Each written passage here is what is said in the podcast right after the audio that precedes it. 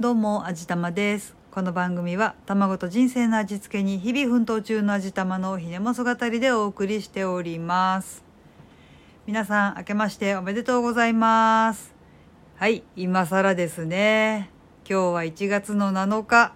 もう、新年始まってから1週間も経ってんのに、今更明けおめ言ってるんですけどね。まあでも、とりあえず、新年のご挨拶っていうのは大事ですよね。というわけで皆さん明けましておめでとうございます。本年もよろしくお願いいたします。はい、ご挨拶できましたね。偉いぞ、私。何を言っているんだろう。まあでも、あの、うん、ちゃんとご挨拶できて偉いぞ、私っていうことにしておこうと思います。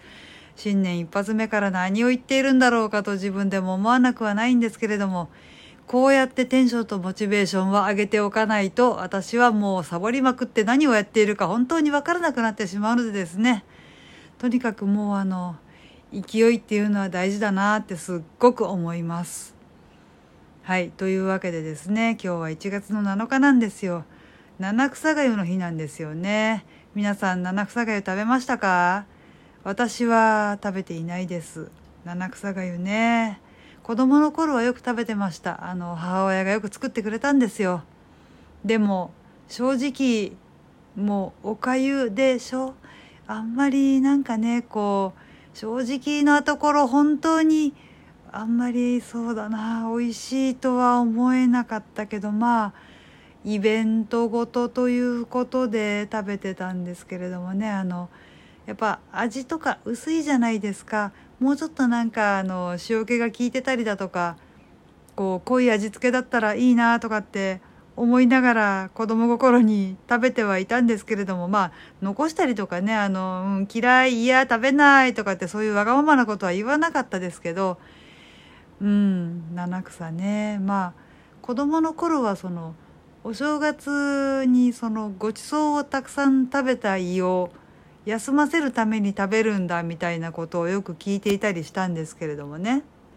なんか諸説あるみたいなんですけれどもそれも一説らしいですけどなんだろうなあの無病息災をなんか祈るための行事とかっていう話もあるらしいんですけどちゃんと調べてないからよくわからないな。えーちゃんと調べてから言えって。そうですねごめんなさい。七草がゆかもうなんか長いこと食べていない気がしますね。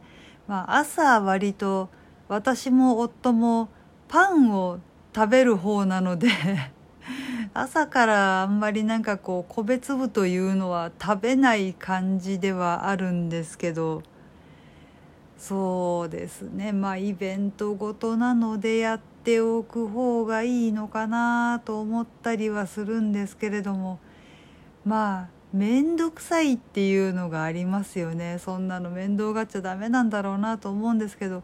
もうだって極端な話市販の白がゆ買ってきて乾燥七草ぶち込んで出来上がりっていう風にしてしまっても何ら問題はないわけなんですけれどもね。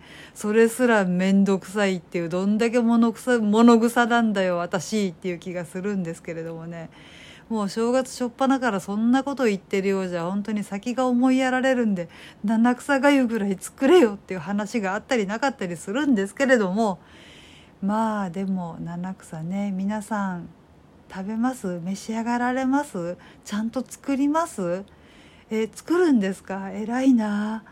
そっかじゃあ私も来年からはちょっと夫と2人で7日の日はちゃんと食べることにしようかなとかって思います。もう今年の抱負っていうことにしてあ今年の抱負じゃダメなのか来年食べるって言ってるんだしあれもう訳が分からなくなってきましたね。うんやばい。何を言っているのか分からなくなってきたので今回はとりあえずこの辺にしたいと思います。とにかく新年のご挨拶はしました。今年もよろしくお願いいたします。